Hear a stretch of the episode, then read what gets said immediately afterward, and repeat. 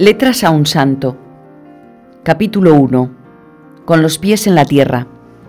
La santidad de la vida ordinaria.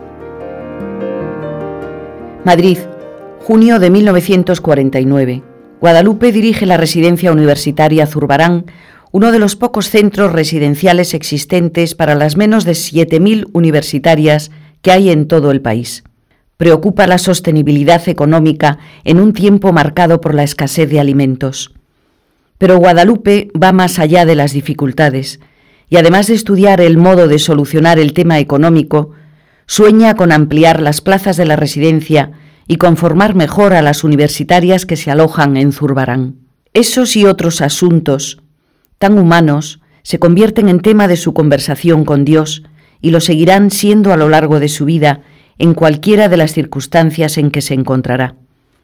Guadalupe era una mujer corriente, una santa de la puerta de al lado, que aprendió a vivir con los pies muy en la tierra y la mirada puesta siempre en el cielo, convirtiendo cada aspecto de la vida en materia de su santidad.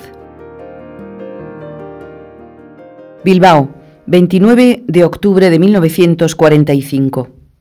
Padre, quisiera poderle contar alguna cosa buena, pero como siempre es tan poco que lo dejo para lo último. Ya sabe usted el trabajo que me cuesta tener orden, no solo en mis cosas personales, sino también en las cosas que me encargan. Como Nisa lo sabe, quiere enseñarme a tener cada cosa en su sitio y me arregla los armarios, etc. Yo procuro conservarlos y fijarme mucho para no estropear las cosas, pero a pesar de todo, hice algunos estropicios, como manchar un poco el secreter y quitar una bola de la cama. Además, Suelo olvidarme dónde puse las llaves y con esto hago perder el tiempo a mis hermanas algunas veces. De estas cosas he hecho muchas, pero no me desanimo y creo que si el Señor me ayuda, pida para que lo haga, conseguiré corregirme. Las cosas que me encargan las tomo con un interés tan grande, más que antes, que temo me entre un poco de amor propio, porque cuando algo no sale bien me da mucho disgusto. Estos días he dejado bastantes veces de hacer la lectura. No sé si por falta de tiempo realmente o por organizarme mal. Siento mucho al Señor a mi lado, que sobre todo me ayuda muchísimo a obedecer, resultándome todo lo que me mandan fácil y agradable. En la oración se me pasa el tiempo muy deprisa, y aunque en realidad digo pocas cosas, no estoy distraída y siento que estoy cerca de Él. Quisiera que el Señor estuviera contento y no pensar más que en Él, pero durante el día paso ratos muy grandes sin decirle nada. ¿Vendrá pronto a vivir con nosotras en el sagrario? El otro día nos dijeron que sí.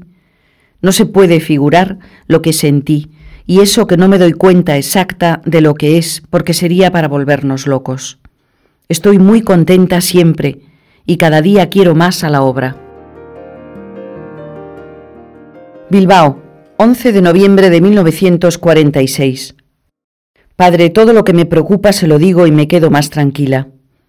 Yo me paso el día pidiendo por lo que me parece más urgente y me da la sensación de que el Señor me oye.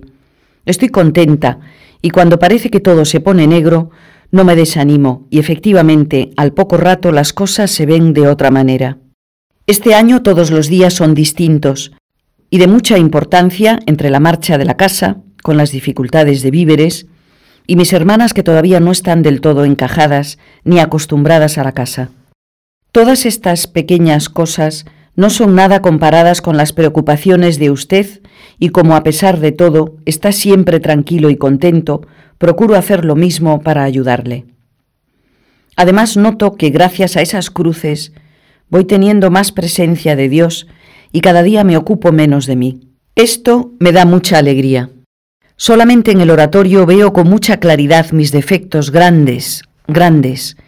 Me humillo y no me vuelvo a preocupar. A veces creo que debía sentir más remordimientos, pero no los tengo. Ni el pensar en las faltas de antes me da preocupación. Madrid, 7 de junio de 1949. Padre, hasta ahora todas van marchando muy bien. Estoy segura de que saldrá un grupo de chicas muy bueno y el curso que viene se podrá trabajar de firme con ellas. Zurbarán está todavía lleno de chicas. Yo creo que hasta el 20 no termina la mayoría. Padre, quisiera multiplicarme y que pudieran estar tranquilos de todo esto. Se lo pido a Dios y hago lo que puedo. También querríamos agrandar un poco la residencia para el curso próximo, si nos alquilan un piso de la casa de Cobian. Sería estupendo. Ya veremos por qué este año todavía no nos defendemos económicamente, aunque ahora hemos pedido un poco de dinero a gente que nos quiere, pero es preciso que rindamos en vez de costar. Todo esto que le cuento llena mi vida, mi oración y todo. Además me gusta poner el corazón en todos estos problemas y ofrecerle a Dios al mismo tiempo cosas muy humanas y otras muy divinas. ¿Verdad que ese es nuestro camino? Los pies en la tierra, pero mirando siempre, cada ratito, al cielo, para ver luego más claro lo que pasa junto a nosotros. Camuñas, Toledo, 2 de octubre de 1949. Padre, le escribo desde el pueblo de Florentina, en Toledo, donde he venido con ella para conseguir aceite y harina, Veremos si nos lo dan.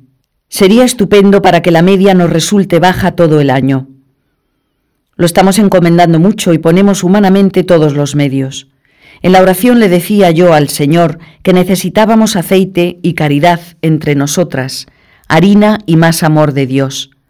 Pídaselo usted también.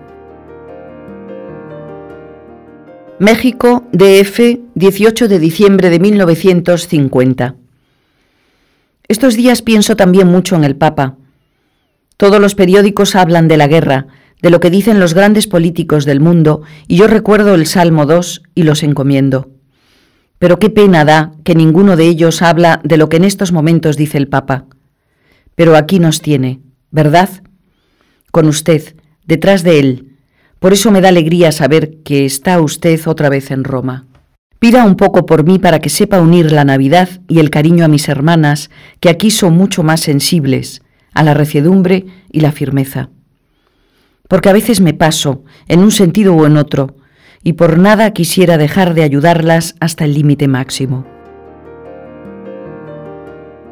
México, DF, 15 de marzo de 1951. Ahora ya sabe lo que tiene que decirle al Señor de todo esto y de mí. Creo que me dedicará un hueco, porque usted sabe muy bien lo que encierra esta casa. Apostolado con residentes y chicas que vienen, formación de las nuestras, ejemplo, orden y organización de la casa, problemas económicos, y todo esto conociéndome a mí como me conoce, ¿verdad que me viene grandísimo? Pero no me desanimo, ni me asusto, solo le pido una oración para que nunca en nada, por pequeño o grande que sea, deje de hacer lo que Dios quiere. México, DF, 3 de julio de 1953. Padre, ya está el Señor en casa desde ayer. Vino don Pedro a decir misa y le dejó. Esta noche, la primera que pasaba aquí, como era primer viernes, tuvimos vela. Estoy muy contenta. Ahora todo irá mejor, ¿no le parece? Personalmente he estado bastante desordenada en las normas, pero ya con la casa más organizada hice propósitos de que no me vuelva a suceder. México, DF, 24 de abril de 1955. Padre, estoy queriendo escribirle desde que terminé los ejercicios espirituales. Fueron 10, 11, 12, 13 y 14 de abril en Montefalco. Creo que aproveché el tiempo, hice una confesión a fondo del año, y saqué algunos propósitos que con la ayuda de Dios y de usted quiero cumplir. Me puse en la presencia del Señor tal como me veo y tal como veo que van las cosas, y pedí a Dios ayuda para encontrar los fallos. Si le dijera que tuve consuelos espirituales sensibles, no diría la verdad, pero puedo asegurarle que sin altos ni bajos, casi constantemente encuentro a Dios en todo con demasiada naturalidad. Creo que soy muy tranquila, esa seguridad de Dios en mi camino, junto a mí, me da ilusión en todo. Me hace fácil las cosas que antes no me gustaba hacer, de modo que sin pensarlo las hago. Padre, tengo una preocupación. ¿Será de verdad el camino que llevo el del cielo? Lo encuentro demasiado cómodo, pues no tengo problemas personales casi nunca. Solo el ver la falta de entrega en las demás, etcétera, me hace sufrir, y hasta eso sin perder la paz. El propósito fundamental de los ejercicios es dejar que gobiernen las demás, irme anulando poco a poco para que ellas vayan teniendo más responsabilidad. Ya he mandado bastante, ¿no le parece? Sanatorio de la Concepción, Madrid, 25 de julio de 1957. Padre, ya pasó lo peor, y gracias a Dios y a la ayuda de todos me encuentro muy bien. Ha sido una semana de mucho dolor físico, pero de mucho consuelo moral. He sentido el cariño, el empuje y la unión a usted, a mis hermanas y a todo lo de casa como nunca. Y una vez más le doy las gracias. No me merecía tanto, sus letras y las cartas de Encarnita y de todas fueron lo mejor. Procuré portarme bien y ser valiente. La presencia de Dios hace maravillas, ¿cómo se nota? Quiero volver pronto y servir. Madrid, 4 de junio de 1958. Padre, estaba esperando para escribirle a saber lo que decían los médicos, pero como se retrasan, ya no les espero. Me han hecho un estudio a fondo, pero todavía no han dicho nada ni del diagnóstico ni del plan que ellos creen que debo hacer.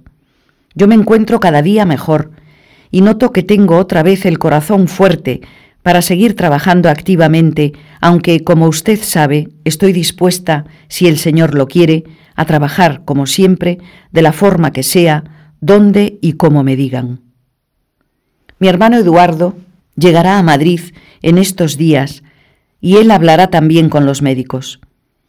Va de paso para Pamplona con una ilusión grandísima, lo mismo que Laurita, su mujer, que es también hija suya.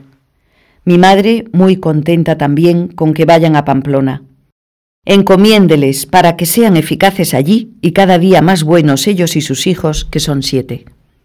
Estoy viviendo en un piso de la calle de Velázquez que se acaba de instalar para atender de un modo independiente la labor de San Gabriel porque en Montelar no se da abasto. ¿Cómo crece todo? La primera misa la celebró don Álvaro y ese mismo día nos dejó al Señor en el sagrario.